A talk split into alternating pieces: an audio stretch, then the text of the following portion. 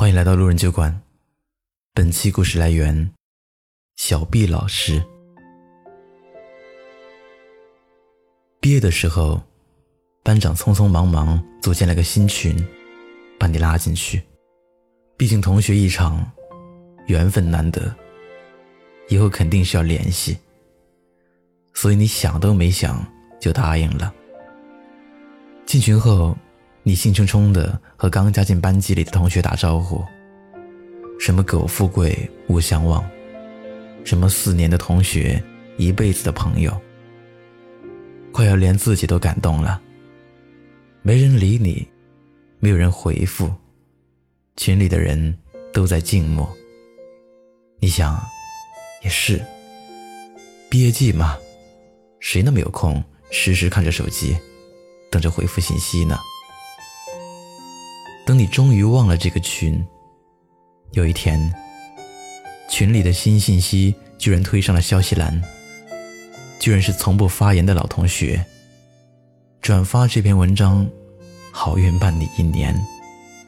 原来是这些乱七八糟的信息，前面还有不少垃圾广告。这个群似乎已经名存实亡，你却还是舍不得删除。过了两三年，这个死群突然活跃起来，累积了九十九加的信息。原来，班长组织同学聚会，也因此，大家开始聊起来。你看得心惊胆战，生怕同学提起你的名字，脑中开始组织各种措辞。万幸的是，没有人提起你；遗憾的是，没有人想起你。是啊，多么无趣，多么可悲。同学一场三四年，竟然没办法给别人留下一个名字的印象。原来许多同学不过是萍水相逢，谈不上友情，也未必值得珍惜。当年你们或许未曾迎面打招呼，如今却被百般揣摩与试探。不是关心你，不是问候你，只是想从你身上获得一丝安慰与满足。终于，你退出了群聊，你退出了曾经有你的过往。一生中，我们加入了无数个圈子，又最终逼迫自己逃离这些圈子。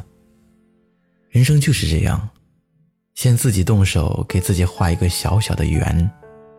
美其名曰人生规划，然后自己跳进去，在圈子里瞎忙。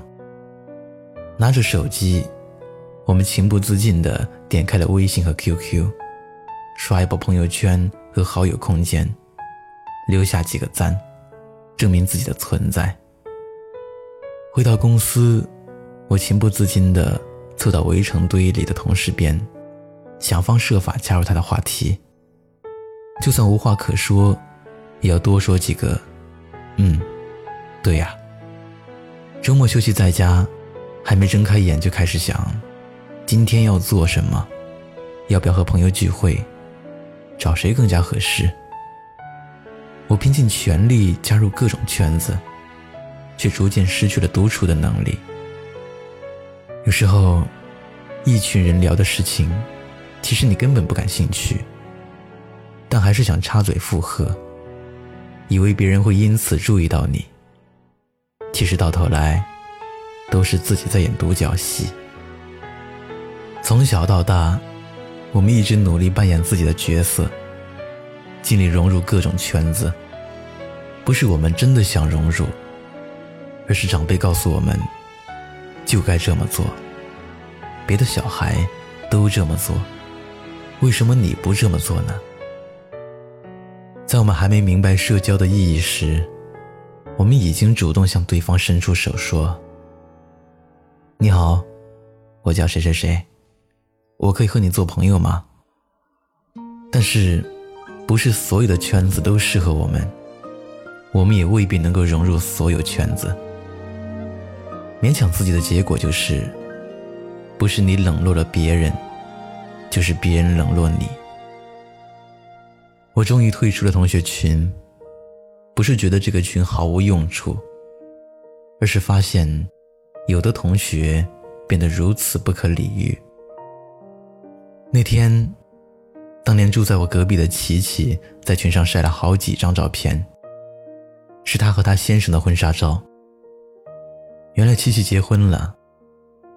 照片下方很多同学都在刷祝福留言，可其中。却夹着一条很奇怪的评论：“结婚照没必要晒群里吧？谁不会结婚呢？”这条评论出来后，整个群立即寂静无声。过了许久，有些同学竟然附和他的观点：“如果是我，我只会晒到朋友圈。”琪琪，你这么早结婚，不想着再奋斗几年吗？作为当事人的琪琪一直没说话。几分钟后，琪琪退出了同学群。我觉得那些同学说话太尖锐了。琪琪本来就是班里的组织委员，当年跟大家的感情都挺不错的，所以结婚了才想着和大家分享结婚的幸福。没想到自己开开心心的想和同学分享，却被同学嘲讽和打击。三观不合的人，永远没法融入到一个圈子里。就像电影《芳华》中的刘峰和何小萍。刘峰自愿做部队里的活雷锋，对同志的帮助事无巨细。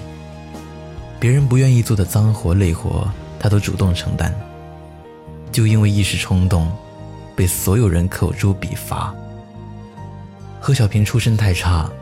从小就被歧视，被孤立，他无法从这个群体中得到半点温暖。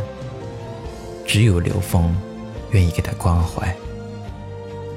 这也许就是严歌苓想从电影中向我们传达的价值观：活在集体中，你始终得保持自己。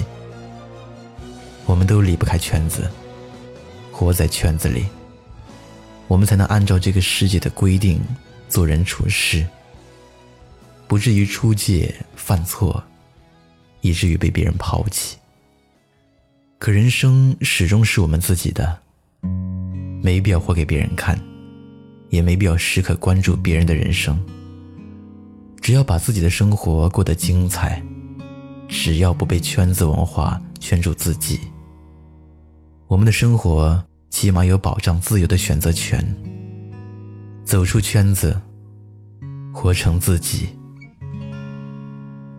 不找了，找不到的，你还在想些什么？这世界已经疯了，你就别再自找折磨。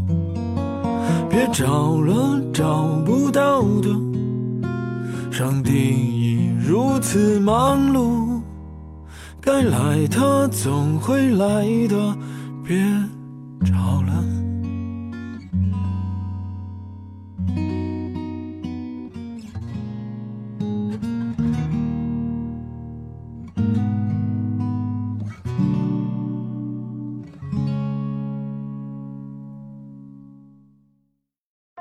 嗨，你好，是程东。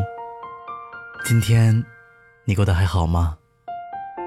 你可以在微信里搜索公众号“南方的冬”，只要你需要，我都陪在你身边。